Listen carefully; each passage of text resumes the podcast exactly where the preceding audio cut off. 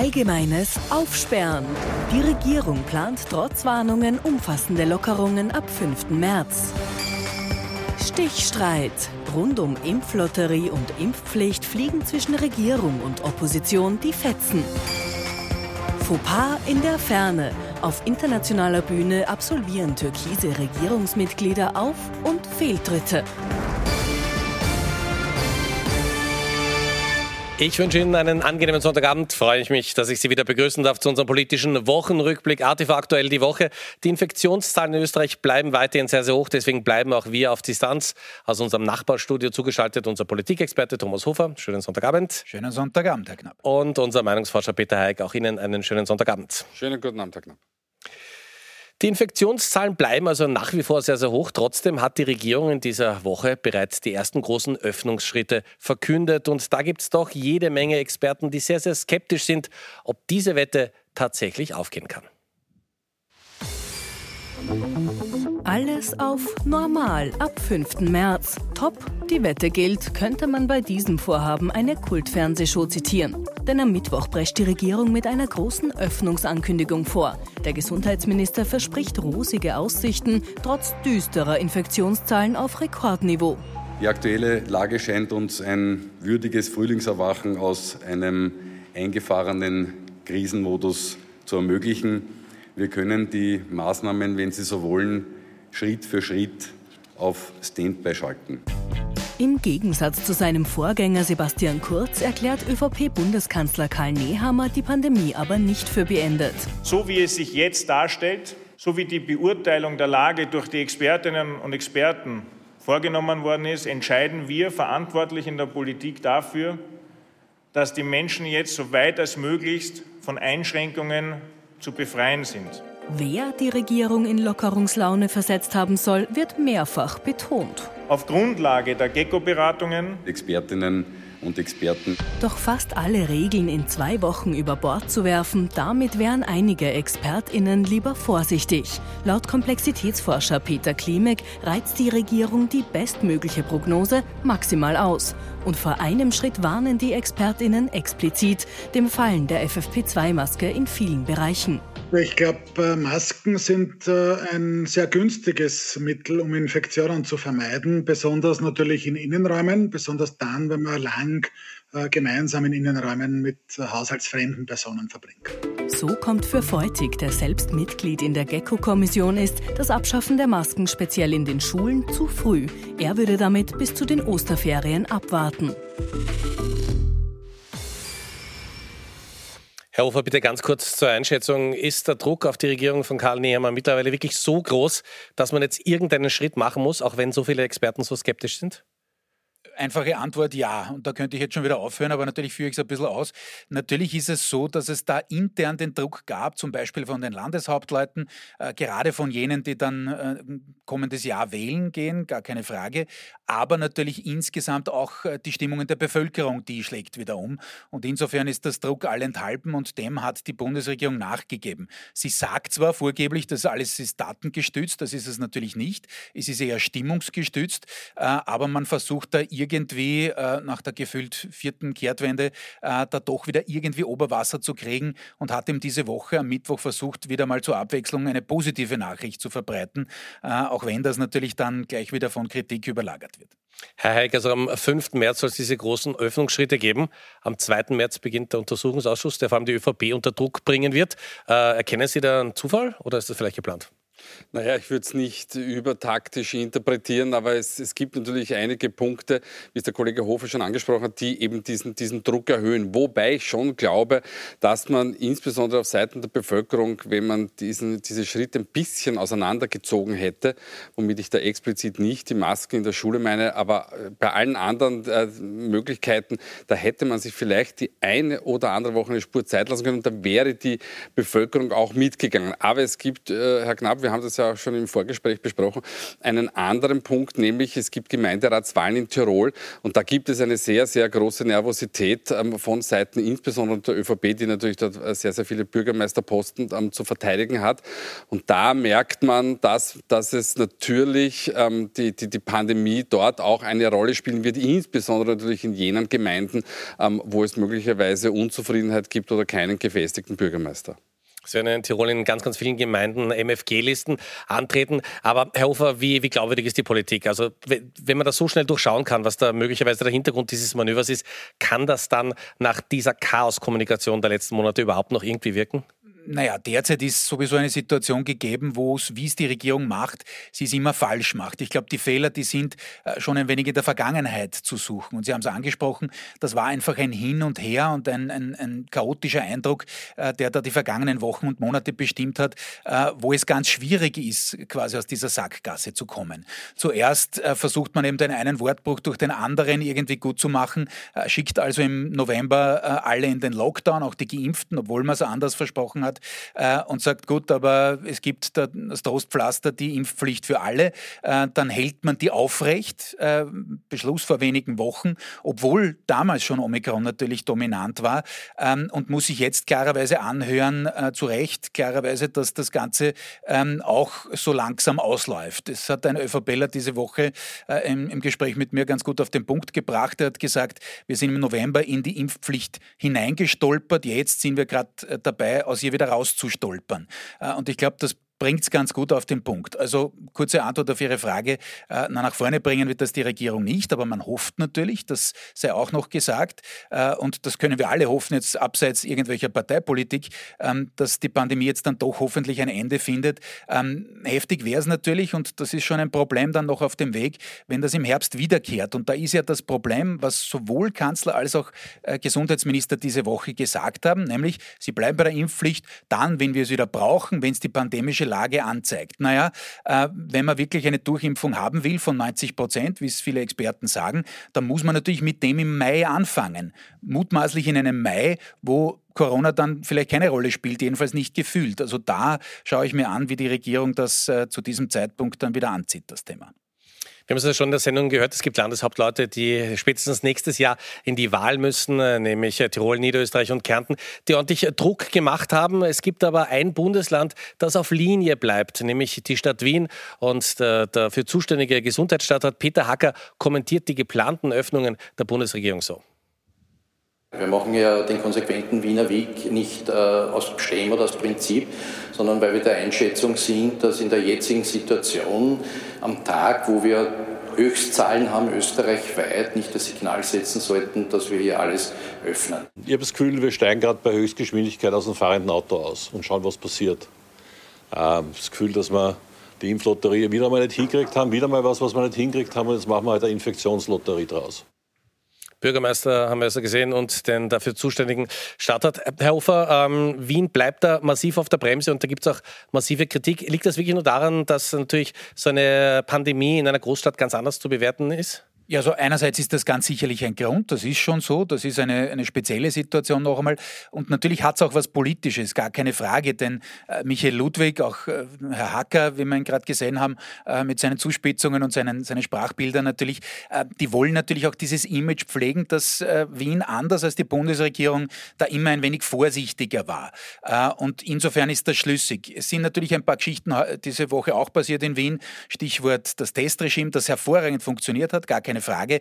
Aber da natürlich dann reinzusteigen und zu sagen, gut, äh, da sind jetzt 1200 Arbeitsplätze oder wie viel auch immer gefährdet, ähm, da muss man schon sagen, natürlich sind das hoffentlich eher nur Pop-up-Arbeitsplätze, Entschuldigung, wenn ich das so sage, äh, denn wenn die Pandemie hoffentlich vorbei ist, na, dann werden wir das Testen hoffentlich auch nicht mehr brauchen. Also da ist man schon auch ziemlich reingestiegen, ähnlich äh, wie die Bundesregierung, was äh, die argumentative äh, Qualität angeht. Die Bundesregierung musste also massiv reinsteigen, möglicherweise auch, äh, weil sie die Zahlen von Peter Heyer kennt. Wie schaut es denn aus? Wie unzufrieden sind die Menschen in Österreich tatsächlich mit der Arbeit der Bundesregierung? Naja, die Menschen sind äh, natürlich derzeit sehr, sehr unzufrieden. Also man ist auf einem Höchststand. Wir haben das schon letzte Woche ähm, erhoben gehabt. Ähm, äh, schlechter war eigentlich nur die Regierung von Feimann und Spindleck. Und wir wissen, dass die in der Endphase eine wirklich äh, extrem schlechte Bewertung hatten. Ähm, es ist also durchaus verständlich, ähm, dass, dass die, die Menschen ähm, unzufrieden sind. Aber das Wichtige ist, was sind denn die Gründe dafür, dass man ähm, unzufrieden ist. Und es ist jetzt nicht so, dass meilenweit voran ähm, die Corona-Pandemie werden. Sie sehen am Punkt 3 und Punkt 4, das ist das Corona-Management im Allgemeinen und die Impfpflicht. Da ist man unzufrieden. Wenn Sie das zusammenziehen, ja, dann kommt man auf 30 Punkte, also 30 Prozent. Aber wir haben mit 22 ähm, ähm, Prozent ähm, ganz, ganz oben die Korruption und die Freundelwirtschaft. Und wir haben auch, und das sollte man nicht unterschätzen, weil das wird uns noch längere Zeit beschäftigen, nämlich der Inflationsdruck und damit die wirtschaftlichen Probleme, die auf die Privathaushalte zukommen. Und das sind Probleme, die der Bundesregierung längere Zeit äh, noch bleiben werden, denn die Pandemie ist möglicherweise, zumindest die Hoffnung im April vorbei, wenn wir uns, wie es der Kollege Hofer schon vorher gesagt hat, gut vorbereiten, man darf da seine Zweifel haben nach zwei Jahren, aber wenn wir uns gut vorbereiten, dann könnte das im nächsten Herbst ähm, durchaus angenehm aussehen. Aber wir haben auch noch andere Themen. Und es wird das Thema Migration irgendwann wiederkommen. Und wir haben natürlich auch noch immer den Umwelt- und Klimaschutz und den damit, die damit verbundenen ähm, anderen Maßnahmen, die gesetzt werden sollen im Wirtschaftsbereich, auch im Sozialbereich. Also das heißt, es bleibt für die Bundesregierung ganz schön viel zu tun. Ganz, ganz kurze Nachfrage noch und vielleicht können wir die Grafik nochmal einblenden. Aber die Chats, das verfängt sich jetzt langsam. Na, die Chats ver ver verfangen sich die ganze Zeit. Ähm, Korruption, Freundelwirtschaft, Intransparenz, ähm, das, das ist natürlich etwas, was, was, den, was den Menschen schlicht und ergreifend auf die Nerven geht. Es ist ja nicht ganz neu in der Politik. Es wird ja auch grundsätzlich heute schon Politikerinnen und Politikern das unterstellt, dass sie mehr oder weniger ein bisschen einen Schlauchelfaktor haben, um es so zu formulieren. Ähm, das Thema wird auch bleiben, weil es kommt der Untersuchungsausschuss und natürlich wird es dann wieder hoch hergehen. Die Opposition wird natürlich wieder versuchen, ähm, äh, das für sich zu nützen. Also dass das Thema bleibt. Das Problem dabei ist aber nur, dass die Unzufriedenheit sich auf die ganze Politik ausbreitet und nicht nur eben auf die vermeintlich äh, korrupte ÖVP. So, kommen wir wieder zur Pandemie zurück. Und der Thomas Hofer hat das gerade gesagt und hat einen ÖVP-Mann zitiert, der gesagt hat, wir sind im November in diese Impfpflicht irgendwie hineingestolpert und jetzt stolpern wir wieder raus. Und äh, da kann man erste Reihe fußfrei zuschauen, wie das ausschaut beim Rausstolpern aus der Impfpflicht. Und wo die Regierung schon ganz rausgestolpert ist, ist aus der Impflotterie. Verkündet wurde die Impflotterie noch geeint, deren Absage läuft aber weniger harmonisch ab. Kanzler Karl Nehammer schiebt im Krone-Interview der SPÖ die Schuld zu. Die Impflotterie war ein Wunsch der Sozialdemokratie. Sie wollte diesen persönlichen Motivationsbonus und sie wollte, dass der ORF das abwickelt. Worauf die SPÖ empört widerspricht. Unabhängig davon, dass für die Umsetzung natürlich schon die Regierung verantwortlich ist, äh, darf ich in Erinnerung rufen, dass der eigentliche SPÖ-Vorschlag der war, dass alle, die dreifach geimpft sind, eine Prämie bekommen und schließlich das Kanzleramt zurückrudert. Die Impflotterie sei ein Kompromiss gewesen. Als Kompromiss schildert sie dann auch Finanzminister Magnus Brunner im ATV-Interview. Das war äh, am Anfang ein Wunsch der, der, SPÖ, hier Anreize zu setzen. Äh, das ist okay, das war in Ordnung, war auch ein, ein Kompromiss, den, den wir in der Bundesregierung mit den Oppositionsparteien gemacht haben. Die vorübergehende Freundschaft mit der SPÖ ist nach dem Lotteriebauchfleck damit auch schon wieder vorbei. Und von der restlichen Opposition hagelt es sowohl für die wackelnde Impfpflichtpeitsche als auch das abgesagte Lotteriezuckerbrot Kritik. Wir haben diese Impflotterie so nie unterstützt, weil es einigermaßen lächerlich ist, einerseits eine Impfpflicht einzuführen und gleichzeitig Menschen dafür zu belohnen, dass sie einer Pflicht nachkommen. Was kommt als nächstes, dass ich Geld dafür kriege, dass ich bei Rot an der Ampel halte? Diese ultimative Perversion, das ist der Impfzwang. Das war die Corona-Pandemie-Strategie der österreichischen Bundesregierung. Also ein intellektuelles und ein politisches Armutszeugnis kann man nur sagen für alle Verantwortlichen. Wie es mit der Impfpflicht weitergeht, darüber berät seit Freitag eine eigens dafür vorgesehene Expertinnenkommission im Bundeskanzleramt. Also wir haben es jetzt gerade im Beitrag gehört, jetzt wurde eine eigene Kommission eingesetzt, um die Regierung beim Thema Impfpflicht zu beraten. Herr Hofer, gilt da das alte Sprichwort, wenn ich nicht mehr weiter weiß, dann mache ich schnell einen Arbeitskreis? Ja, in abgewandelter Form ganz sicherlich. Die Regierung hat es da der, im vergangenen Jahr ähm, herausgefunden, quasi auch auf Druck natürlich medialer äh, Natur, dass äh, das ganz fesch ist, wenn man Expertinnen und Experten einbindet. Man hält sich nicht immer an die Empfehlungen, wie wir heute schon diskutiert haben. Äh, das war eben nicht datengestützt, sondern eben stimmungsgestützt, was die Stimmung in der Bevölkerung angeht. Aber klar kann man jetzt sagen, na gut, die Kommission hat dieses vorgeschlagen oder jenes vorgeschlagen. Äh, und insofern kann man das natürlich auch bis zu einem gewissen Grad vorschieben vorschieben in der öffentlichen Debatte. Also ja, äh, diese mehrfach, äh, muss man sagen, äh, existierenden Kommissionen ja nicht die einzige, die besteht. Da gibt es ja zahlreiche mittlerweile. Die haben natürlich auch einen politischen Zweck und werden von der Regierung auch so eingesetzt. Jetzt äh, wird sich dann irgendwann mal ganz herausfinden lassen, wer tatsächlich jetzt schuld ist, dass diese Impflotterie nicht gekommen ist. Aber die Frage ist, es ist gut eine Milliarde jetzt frei verfügbar, Herr Heik, und Sie haben für uns abgefragt, was mit dem Geld jetzt passieren soll. Ja, also um es genau zu sagen, ähm, haben wir fürs Profil, glaube ich, abgefragt. Ähm, aber ähm, ist, das Interessante ist, äh, jetzt ist diese Milliarde da im Rennen und äh, diese Milliarde, das ist natürlich ein unglaublich dieser großer Betrag, der kaum zu fassen ist. Aber schauen wir uns das einmal genauer an, ähm, was, die, was die Menschen denn machen wollen. Und zwar ähm, geht es äh, in erster Linie darum, dass man jenen ähm, äh, Bevölkerungsgruppen, die in der Krise ganz, ganz gefordert sind, also die Pflegekräfte, äh, Exekutive etc., etc., dass jene Berufsgruppen ähm, hier mit einer Prämie ähm, belohnt werden. Ähm, das wäre das eine. Es gibt aber auch ein starkes Viertel, das sagt, eigentlich wäre das Gescheiteste, wir kassieren diese Milliarde oder besser gesagt, wir geben sie nicht aus, weil wir werden gute andere Gründe dafür haben, ähm, das Geld ähm, zu verwenden. Ähm, dann gibt es natürlich den Vorschlag, eine Impfprämie für jene, die schon geimpft sind. Das ist etwas, was eben die, die Sozialdemokratie ja gefordert gefordert hat. Und äh, man könnte auch etwas in die Long-Covid-Therapie ähm, ähm, investieren. Also es gibt hier eine, eine, eine recht breite Bandbreite dessen, was die Bevölkerung denn gerne damit hätte. Alles im Grunde genommen durchaus sinnvolle Vorschläge und so obliegt jetzt natürlich der Bundesregierung, ähm, was sie damit denn anfangen möchte. So viel zum Thema Corona-Pandemie heute in der Sendung. Schauen wir nochmal, wie sich die österreichische Bundesregierung in dieser Woche auf dem internationalen Parkett geschlagen hat. Man muss sagen, wir haben es uns genauer angeschaut, es hat doch den einen oder anderen Ausrutscher in dieser Woche gegeben. Eine wichtige Vermittlerrolle, die würde Außenminister Alexander Schallenberg gerne im bedrohlich brodelnden Ukraine-Konflikt spielen. Letzte Woche reist er zu diesem Zweck in die Ukraine, diese Woche zu seiner deutschen Amtskollegin Annalena Baerbock. Doch das internationale Politpaket ist auch für den erfahrenen Diplomaten rutschig. Herzlich willkommen, lieber Kollege, lieber Andreas, herzlich willkommen noch Alexander nochmal, äh, lieber Alexander, herzlich willkommen nochmal äh, in Berlin. Bei der zukünftigen Verständigung helfen könnte Schallenbergs Gastgeschenk, ein österreichisch-deutsch-Wörterbuch. Eine Landkarte hätte dagegen am Montag Wirtschaftsministerin Margarete Schramböck vor ihrem Fauxpas auf internationaler Bühne bewahrt. Bei einem Treffen in Marseille bezeichnet sie den Kontinent Afrika gleich zweimal als Land. Afrika ist nicht nur ein Land, aus dem Flüchtlinge kommen. Das ist oft das Bild, äh, das in Europa verbreitet wird, sondern es ist ein Land voller Chancen, voller junger Menschen, die hoch digitalisiert sind. Danach bemüht sie sich per Facebook-Video um Erklärung. In dem Moment habe ich an die Wochen gedacht, die ich in Afrika verbracht habe. Und da kam in meinen Sinn, was für ein schönes Land. Aber natürlich ist Afrika ein Kontinent und kein Land. Ich entschuldige mich ganz offiziell bei allen Geografen und freue mich schon auf Willkommen in Österreich. Auch Bundeskanzler Karl Nehammer ist diese Woche im Ausland gefragt. Am Montag ist er auf Staatsbesuch in der Schweiz, am Donnerstag und Freitag in Brüssel. Termine, die wohl auch seinem Vorgänger Sebastian Kurz gefallen hätten. Die internationale Bühne hat der jedenfalls nur allzu gerne bespielt. Herr Hofer, jetzt kann natürlich alles immer passieren und das war vielleicht so ein bisschen eine botscherte Woche, aber muss man sagen, so auf dem internationalen Parkett fehlt da nicht Sebastian Kurz? Ähm, ja, einerseits, wobei natürlich diese Woche international ganz, unter ganz anderen Vorzeichen diskutiert wird, Stichwort Ukraine und, und Russland klarerweise.